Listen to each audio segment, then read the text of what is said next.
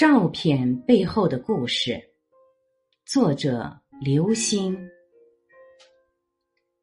对于三岁多的加比来说，世界是黑暗的，他看不见、听不到、不能行走。他每天不是躺在床上等着人通过一个塑料管往他胃里灌食，就是站在一个支架上伸展四肢。加比是一个摇晃婴儿综合症患者，他就像一个植物人，而他的双胞胎姐姐米歇尔健康聪明。他们的祖母也叫米歇尔，祖母照顾加比，同时试图告诉全世界的人们，永远不要摇晃婴儿。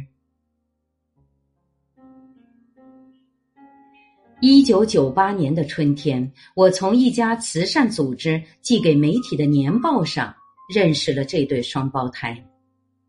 虽然事先已有心理准备，但亲眼看到双胞胎姐妹之间的巨大差异时，我还是感到震惊。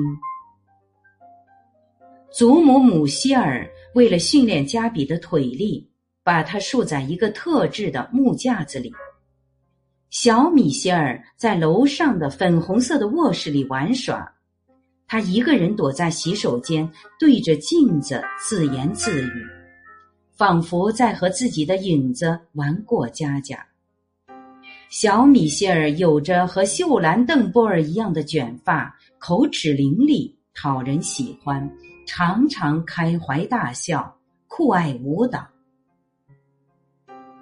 双胞胎的祖母姆希尔剪了很短的深色短发，语速快而果断，走路做事雷厉风行，同时处理着好几件事情，没有停歇的时候。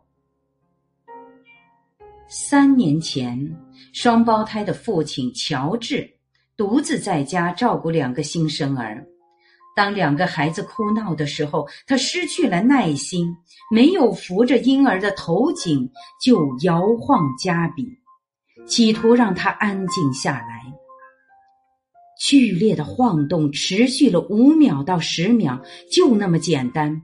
加比大脑受到伤害，变得如同植物人一般。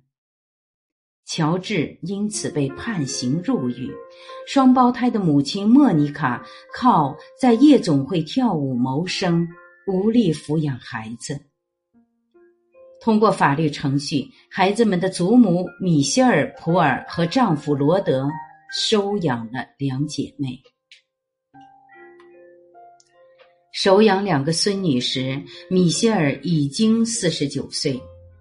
他把每天的日程都安排的满满的，像一台上了发条、不停运转的机器。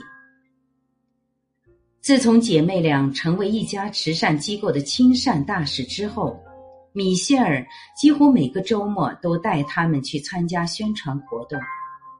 米歇尔说：“他们像玩具一样被展示，我讨厌这么说，但事实就是他们。”被当成了展示品。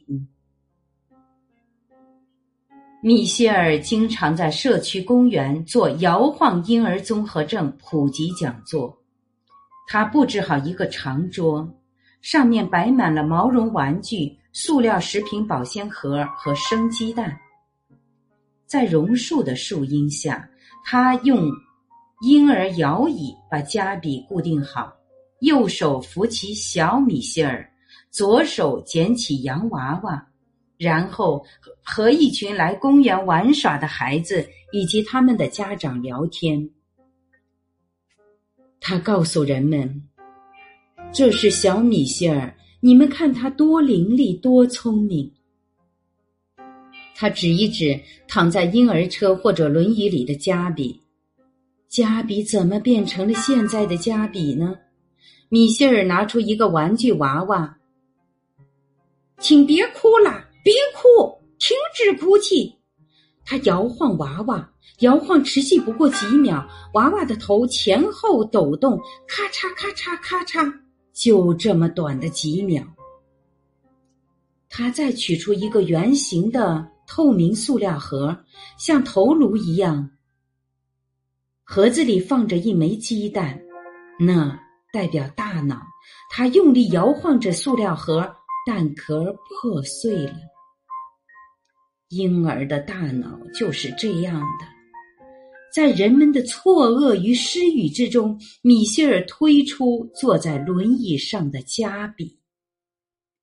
这就是结果，米歇尔说：“如果你猛烈的摇晃婴儿，他将不能行走，不会讲话，坐不起来，不能咀嚼进食。加比的生命之船搁浅在这一时刻。”他将永远是一个婴儿。本来加比也会和小米歇尔一样聪明。人群里的孩子们扬起脖子，看着两姐妹，一个受伤，一个健康。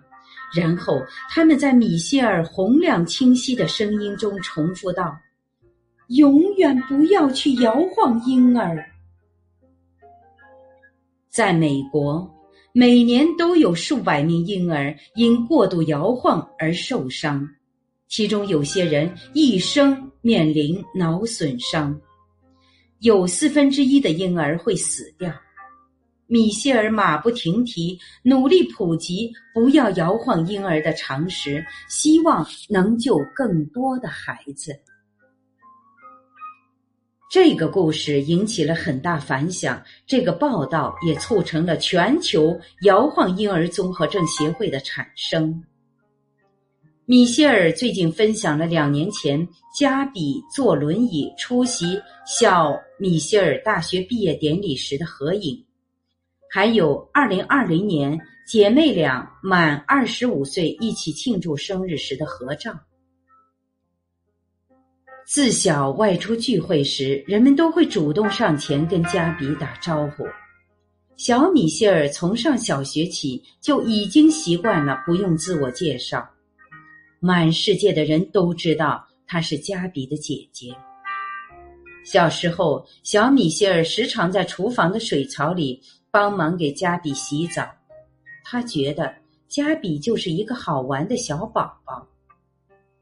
如果一切如常，加比今天的生活应该和姐姐米歇尔相似，她们大概会成为共享秘密的终生闺蜜。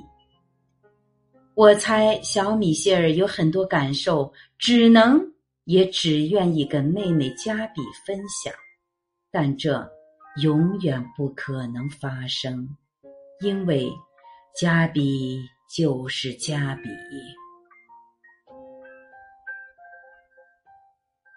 我是主播零点，欢迎关注，谢谢您的收听。